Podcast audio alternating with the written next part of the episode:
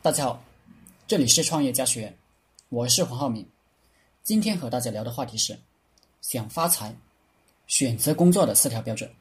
我想，是个正常人都想发财，但是却很少有人思考，到底从事什么样的工作才能发财。我目前住的地方有一个正在建设的楼盘，我每天都能看到建筑工人在挖土。请问？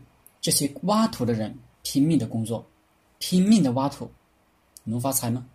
那么，一个文员在办公室里竭尽全力的把手上的工作做好，发财的几率是不是比这个挖土的建筑工人大呢？进而，我提出一个问题：如果你是公司的一个人事主管，你拼命的把你手上的工作做好，是不是发财的几率？会大很多呢。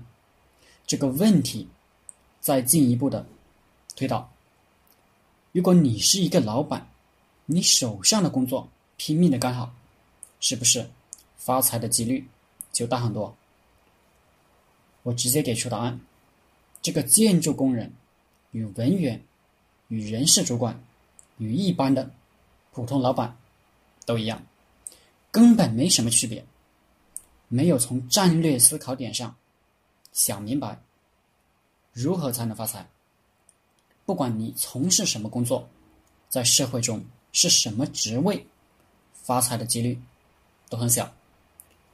我给出我的看法：当今社会赚钱只有一条路，把你的产品或者服务卖给尽量多的人。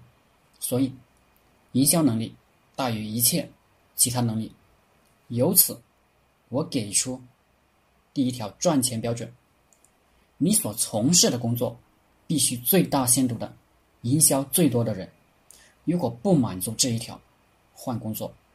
第二条，你的工作能让你头脑快速成长吗？比如，你是一个建筑工人，或者是一个小吃店老板，请问，你不断的做你的工作，能让你的头脑？快速成长吗？如果一个老板自己不能快速成长，那么企业就不能快速成长。那么你的工作需要调整，或者直接换。第三条，你的工作能不能让你见多识广？马云能发财，是因为二十多年前跑到了美国去，见识到了互联网。凡是不能让你见识越来越丰富的工作，都是不能发财的工作。第四条非常重要，就是如果你拼命工作了，你的收入是否快速增加？如果不是，那么必须换，因为这是一个负面反馈，最终会让你认为努力没什么意义，就开始混日子了。所以你必须得选择一个。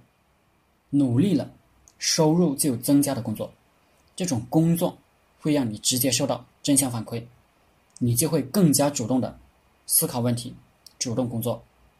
想发财的，好好思考下我讲的这四条。好了，今天的课程就分享到这里，谢谢大家。大家可以加我的 QQ 微信幺零三二八二四三四二，祝大家发财。